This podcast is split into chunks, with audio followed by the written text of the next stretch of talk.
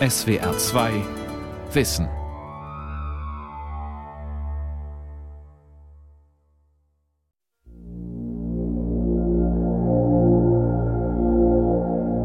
Macbeth interessiert mich, also gerade die Lady Macbeth ist natürlich so eine Figur, die sich eigentlich verselbstständigt hat.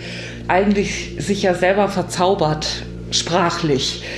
Die verwandelt sich ja schon in ein Monstrum und das finde ich schon sehr interessant. Ich bin bereit und spanne jeden Muskel für das Verbrechen. Los geht's, täuschen wir die Welt mit einer Vorstellung, die Unschuld heißt. Die Geschichte von Lord und Lady Macbeth. Ehrgeiz, Verrat, Tyrannei und Wahnsinn in den Burggemäuern des schottischen Hochlandes. Durch Mord kamen sie auf den Thron und durch ihre Untaten wurden sie zu Fall gebracht. Er scheint auf ganz unheimliche Weise fast unsere eigene Gegenwart zu kommentieren. Es gibt unglaublich viele Beispiele dafür und da können Sie hinschauen in die Politik, in die Kultur, in die Gesellschaft, wo Sie wollen. Viele Beispiele dafür, dass Shakespeare-Stücke quasi die Plots liefern, auf denen unsere eigene Wirklichkeit basiert. Shakespeares Tragödien entfalten bis heute ihre Wirkungskraft. Also bestes Beispiel ist auch die Fernsehserie House of Cards. Da wird amerikanische Politik gezeigt mit Mitteln Shakespeare'scher Figuren. Übrigens auch das Macbeth natürlich, Richard III. Diese ganzen machtgeilen Herrscher und die Intrigenspiele werden da ausgesponnen. An Shakespeare'schen Figuren, die aktuelle amerikanische Politik dekodieren. Viele, auch zeitgenössische Shakespeare-Forscher, haben es auch nicht an Versuchen fehlen lassen, Donald Trump in Shakespeare wiederzufinden. Macbeth William Shakespeare und die Gier nach Macht. Eine Sendung von Eberhard Falke aus der Reihe Klassiker der Schullektüre. Das schottische Hochland vor ziemlich genau 1000 Jahren. Das waren keine Gefilde für humanen Feinsinn. Über einen Aufrührer, der sich gegen den König erhob, vermeldet eine alte Chronik: MacDonald tötete sein Weib und seine Kinder und zuletzt sich selbst bevor er zur Abschreckung auf grausamste Weise hingerichtet werden konnte. Als Macbeth in die Burg eindrang, fand er MacDonalds Leiche inmitten der Erschlagenen, doch wurde seine Grausamkeit vom erschütternden Anblick nicht gezähmt. Er ließ den Kopf abschneiden und aufgespießt auf einen Pfahl als Geschenk an den König senden. Herrschaft und Kampf, Politik und Gemetzel hingen aufs engste zusammen – das Töten von Konkurrenten gehörte zu den Techniken des Machterwerbs. Natürlich wären die blutigen Rivalitäten heute nur noch für ein paar Mittelalterspezialisten in efeu umrankten Studierstuben von Belang. Hätte da nicht einer diesen Stoff aus dem 11. Jahrhundert in literarische Kunst verwandelt?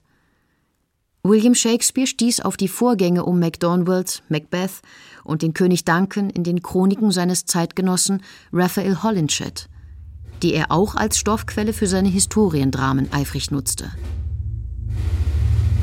Mit Erfindungskraft und sprachlichem Genie wurde daraus im Jahr 1606 das Bühnenstück Macbeth, ein Klassiker der Dramenliteratur und eine zeitlose Urfabel über Machtgier, Mord und der sich daraus fortzeugenden Gewalt. Katharina Thalbach liest aus der Übersetzung von Thomas Brasch. Sonne hetzt. Macbeth kommt jetzt. Unglücksschwestern, Hand in Hand, reisend über Meer und Land, gehen wir herum, herum. Drei zu dir, drei zu mir. Hoch das Bein, nochmal drei, dann sind es neun. Still, der Zauber ist getan.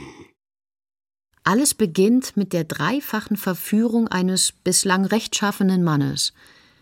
Dabei wirken bärtige Hexen, seine Ehefrau und seine eigenen Begehrlichkeiten als entscheidende Triebkräfte. Gerade noch hat sich Macbeth in der Schlacht gegen einen Verräter mit Bravour für seinen König geschlagen. Da trifft er gemeinsam mit dem Edelmann Benko beim Ritt durch die Heide auf drei Hexen, die in ihm fatale Ambitionen wecken. Gruß dir, Macbeth, Gruß, Tan von Glamis. Gruß dir, Macbeth, Gruß, Tan von Cordor. Gruß dir, Macbeth, Gruß, König von morgen. Den Titel Tarn von Glamis trägt Macbeth bereits als Gefolgsmann des Königs Duncan. Die Würde des Tarn von Cordor wurde ihm soeben für seine Verdienste in der Schlacht übertragen. Dass ihn die Hexen aber als König von morgen begrüßen, während sie zugleich Benko als den Stammvater künftiger Könige ansprechen, das alles ist reine Weissagung. Tobias Döring, Professor für Anglistik in München und führendes Mitglied der Deutschen Shakespeare-Gesellschaft. Es sind bärtige Frauen, sie werden ja auch nicht als Hexen bezeichnet, sondern als Weird oder Wayward Sisters, das heißt so viel wie Schicksalsschwestern. Da stehen also mythologische Figuren im Hintergrund, die wir sowas wie ja, in der Mythologie der Nornen, also der Schicksalsspinnerinnen oder so etwas verorten können. Das wirklich Faszinierende ist, dass diese Hexen ja, obwohl sie nur wenig auftauchen, es gibt ja nur ein paar Szenen, wo sie wirklich aktiv sind, dass die dennoch eine dermaßene Macht entfalten, dass sich am Schluss sämtliche ihrer Prophezeiungen bewahrheitet haben? Als Lady Macbeth durch einen Brief von der Verheißung der Königswürde erfährt, begreift sie das sofort als Auftrag, dafür zu sorgen, dass die Prophezeiung der Schicksalsschwestern Wirklichkeit wird. Unverzüglich beginnt sie den Mord an König Duncan zu planen und messerscharf sieht sie voraus, dass Macbeth für solch eine hinterhältige Tat nicht geschaffen ist, dass sie ihn dazu überreden muss. Glamis bist du und Cordor sollst du sein, wie es dir versprochen ist. Doch Angst macht mir dein Wesen zu voll von Milch der Menschlichkeit, das Einfachste zu tun, du wärst gern groß, du hast den Drang danach, doch fehlt Gemeinheit, die dazugehört.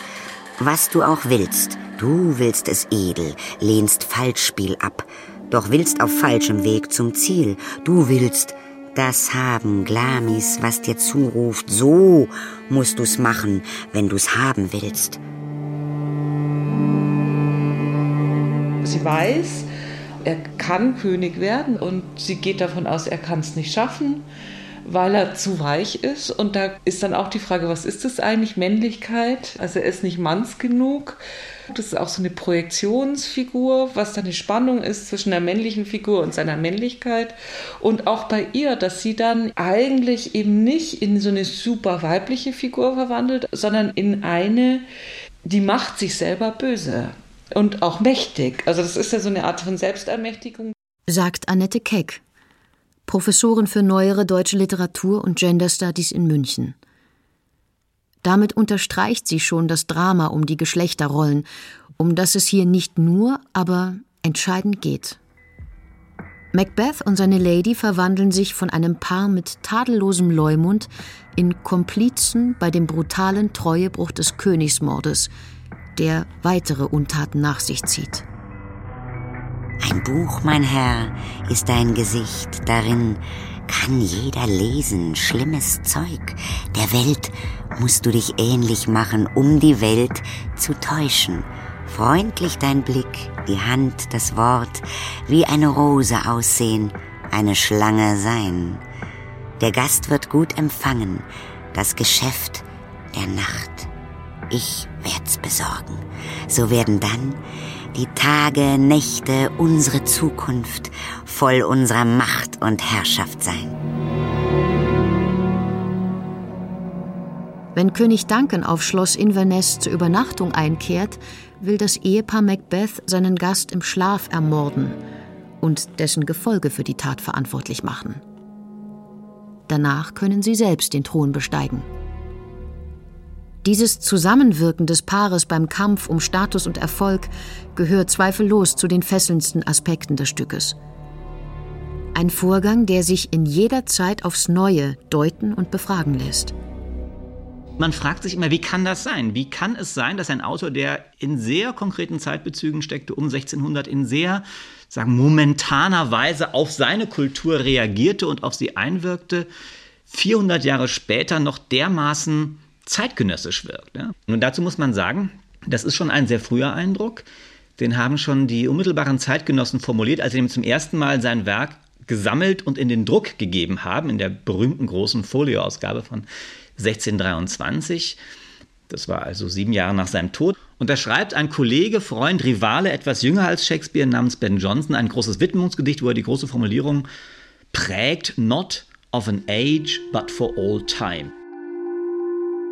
Er gehörte nicht einem Zeitalter allein, sondern allen Zeiten. Shakespeare wirkte in einer Übergangszeit mit vielfältigen Veränderungen in Gesellschaft, Wirtschaft, Kultur und Religion. Und so bot sein Theater kein feststehendes Weltmodell, sondern stellte Versuchsanordnungen auf, in denen Konstellationen und Möglichkeiten erprobt und durchgespielt wurden. Bei Macbeth sind es zwei Themen, die uns bis heute gefangen nehmen. Die Eskalation der Gewalt, die Lord und Lady Macbeth mit dem Mord an König Duncan auslösen, und die Komplizenschaft dieses Ehepaars. Ebenso außerordentlich wie monströs ist dabei die Frauenfigur der Lady Macbeth. Zugleich aber darf man die Figur des Macbeth nicht unterschätzen, meint Paula Irene Villa, Soziologin und Genderforscherin in München.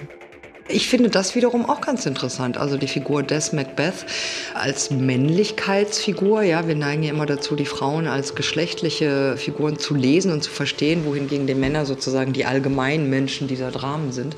Also auch Macbeth ist ja eine Männlichkeitsfigur oder eine Figur, die auch Männlichkeit auf die Bühne bringt. Und das ist ganz interessant. Vielleicht haben wir uns ein bisschen daran gewöhnt, diese Irritation, die er am Anfang hat und diesen Unwillen, so skrupellos zu sein, zu übersehen.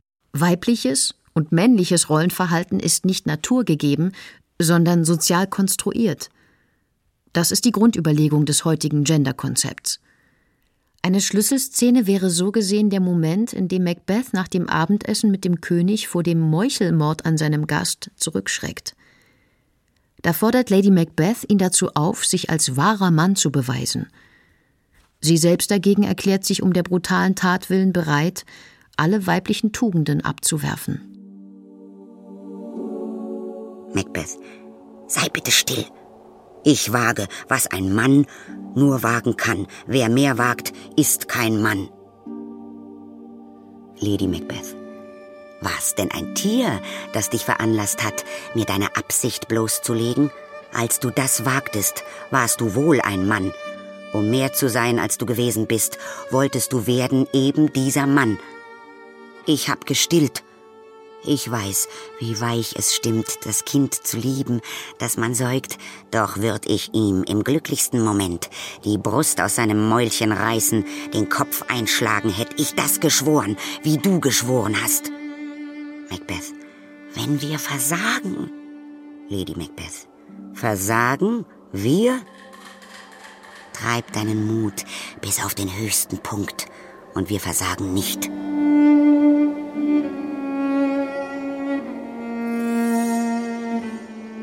Macbeth am Anfang der zögert, der ja gar nicht will, der auch sagt, das geht nicht, ich kann nicht diesen König. Er ist nicht nur mein Lehnsherr und mein Monarch, er ist auch mein Gast. Ich kann das heilige Gastrecht hier nicht ansehen, sondern es ist die Lady, die ihn da hochputscht. Am Schluss kehrt sich das um, dann wird er derjenige, der sagt, äh, wir müssen jetzt weiter, wir dürfen nicht stehen bleiben. Und interessanterweise werden eben auch da die Gender-Konzepte, also die Geschlechterrollen, auf sehr, sehr interessante, starke und wirklich erschreckende Weise immer wieder neu gewendet, neu durchgespielt. Anders als in den Historiendramen geht es in diesem Shakespeare-Stück weniger um das Handeln gekrönter Herrscher als um ein Paar, das aus einer ganz eigenen Dynamik heraus zu Mördern wird. Und das nicht nur einmal. Auch Benko, dem die Hexen königliche Nachkommen prophezeiten, muss als Konkurrent aus dem Weg geräumt werden. Und auch die Familie Macduffs, eines Gefolgsmanns von König Duncan, fällt dem tyrannischen Kalkül Macbeths zum Opfer. So wird der geisterhafte Dolch, der Macbeth vor seinem ersten Mord an König Duncan erscheint, zur Kompassnadel seines Handelns. Ist das ein Dolch, den ich hier vor mir sehe? Den Griff zum Greifen nah? Komm, lass dich packen. Ich hab dich nicht und trotzdem sehe ich dich. Ja, immer noch, bist du nicht greifbar? Dem Fühlen und dem Sehen bist du vielleicht nur ein Gedankendolch aus Fantasie, geboren in einem überhitzten Hirn? Ich sehe dich immer noch genauso klar wie den, den ich jetzt zieh. Du bist mein Wegweiser. Ich will den Weg. Und dieses Werkzeug brauche ich dafür. Deswegen sehen wir es ja auch als eine Tragödie, wo also die persönliche, charakterliche Projektion im Zentrum steht, die Auseinandersetzung der Figur mit ihren Taten, ihren Missetaten und auch die, das Entsetzen über die eigenen Möglichkeiten des Mordens, die in den anderen früheren Historien eigentlich so eher en passant passieren. Da passieren auch sehr viele Morde, das sind keineswegs irgendwelche Unschuldslämmer, die da den Thron besetzen. Aber es wird nicht in derselben Weise problematisiert wie bei Macbeth. Schon unmittelbar nach der Mordtat an König Duncan ist sich Macbeth darüber im Klaren, dass sein Leben an diesem Punkt in zwei Teile zerbricht. Manche Interpreten erkennen darin eine frühe Form der modernen Gewissensbildung. Wär ich gestorben, eine Stunde nur, vor diesem Schlag wär ein Geschenk mein Leben. Denn dieser Augenblick löscht alles aus, was wichtig scheint, ab jetzt ist alles nichts.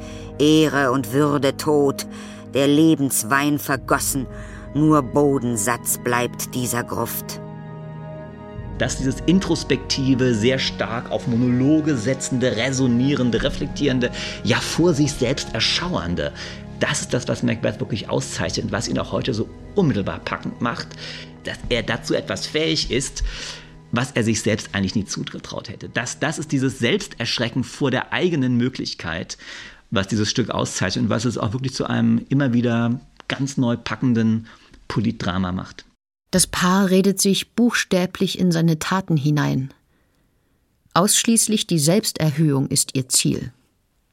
Was sie tun, tun sie allein füreinander.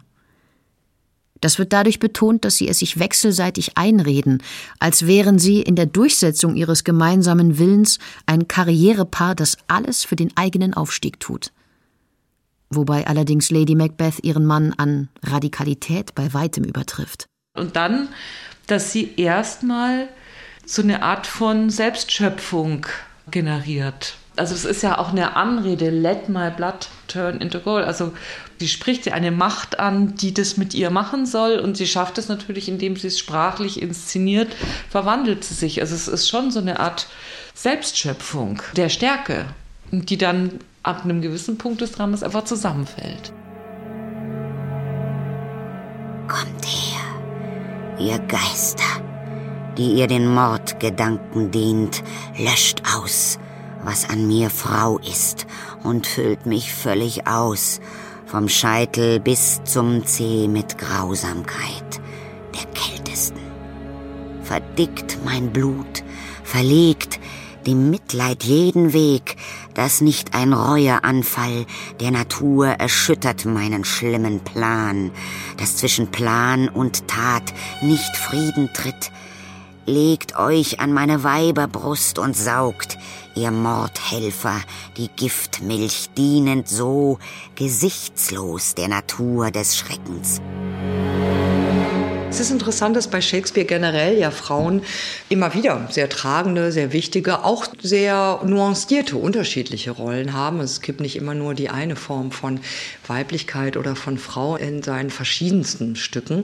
Und das ist auf jeden Fall also vielleicht auch ein Grund dafür, dass er so ein Klassiker ist. Also dass er nicht nur diese vielen Lesarten von Weiblichkeit anbietet, sondern auch tatsächlich die vielen Nuancen aus der empirischen Wirklichkeit auch darin sozusagen zu spiegeln vermag. Das Zentrum des Stückes, was einen auch unmittelbar packt und wo man auch keine kulturhistorischen Erläuterungen zu braucht, ist eben genau das, wie hier zwei Menschen das Menschenunmögliche in Angriff nehmen und sich gegenseitig ja eigentlich sprachlich dazu befähigen, was sie erst für unmöglich erklärt haben. Ja, es ist ja ein sprachlicher Akt und es kommt aus der Sprache heraus in die Wirklichkeit hinein. Das ist auch ein Merkmal dieses Stückes, dass es eigentlich untersucht, welche Wirkung Sprache und sprachliche Akte vollbringen, nämlich die Prophezeiungen der Hexen. Ein Umschlagpunkt ist das Festbankett im Schloss, dem ersten Auftritt der Macbeths als Königspaar. Er ist zermürbt von den Geistererscheinungen, die sein Schuldbewusstsein ihm vorgaukelt und versagt völlig in seiner Herrscherrolle. Sie hingegen beweist souverän ihre Fähigkeit, kaltblütig Macht auszuüben. Danach verschwindet Lady Macbeth überraschenderweise hinter den Kulissen.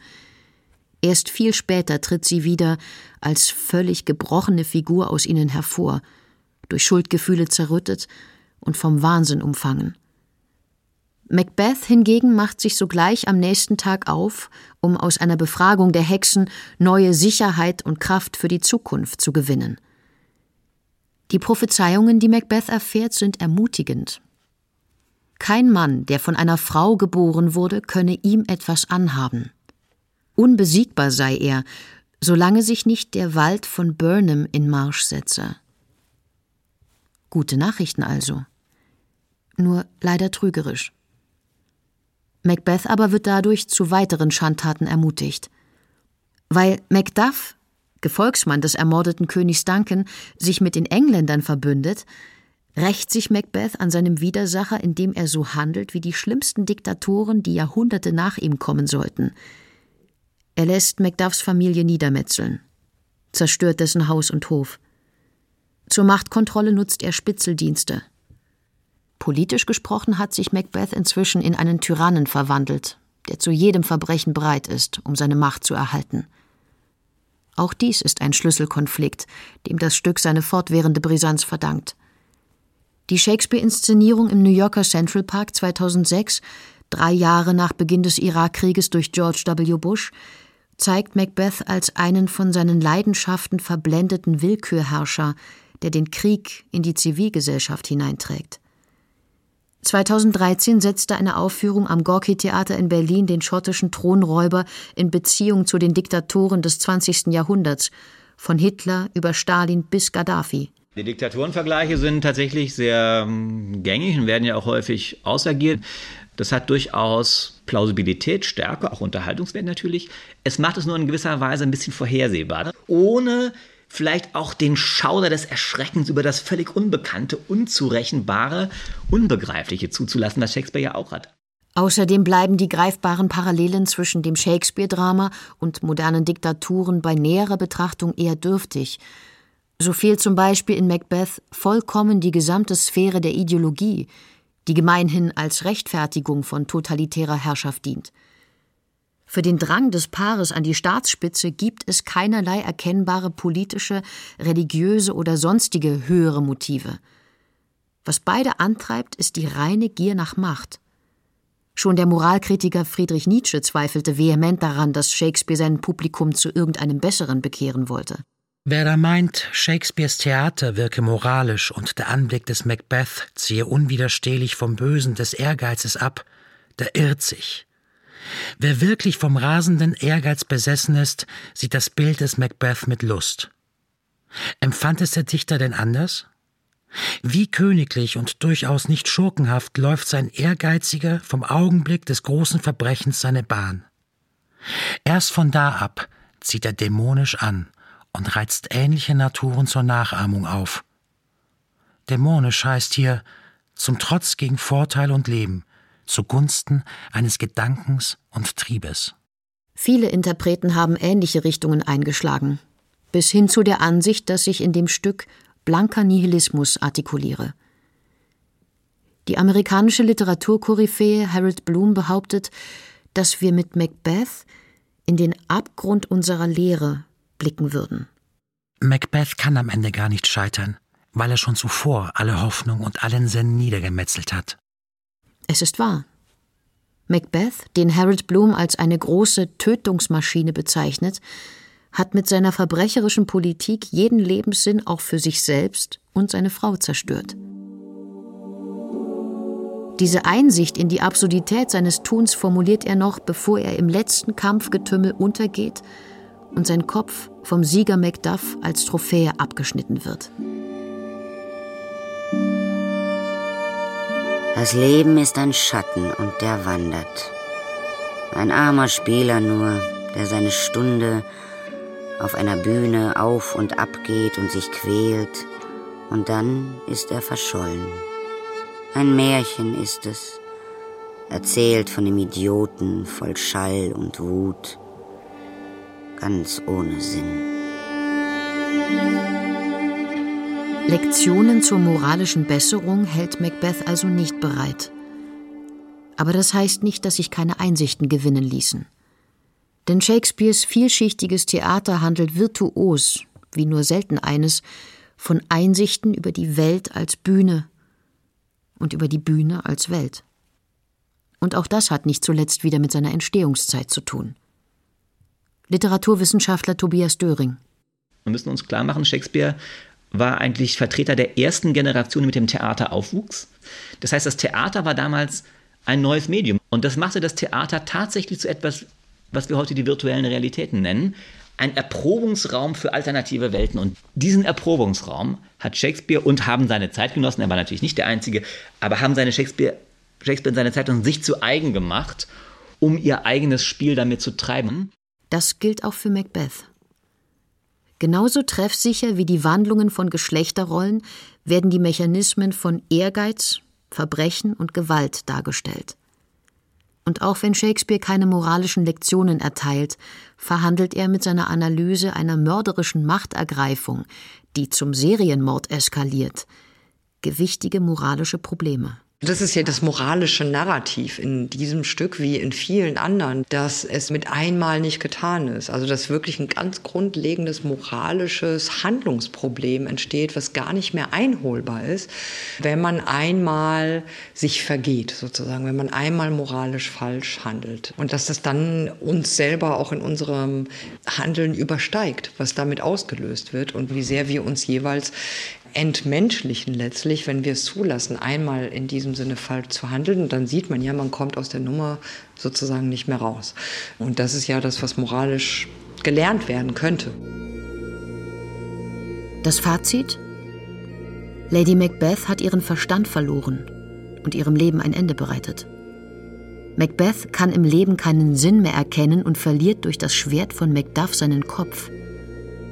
Die Gewaltverbrechen, mit denen sie ihre Gier nach Macht auslebten, haben Sinn, Verständigung und soziale Bindungskräfte zerstört. Shakespeare hat daraus kein Lehrstück über Gut und Böse gemacht, sondern zeigt die Logik dieses Geschehens in ihrer unerbittlichen Konsequenz. Nicht nur für sein Zeitalter, sondern für alle Zeiten.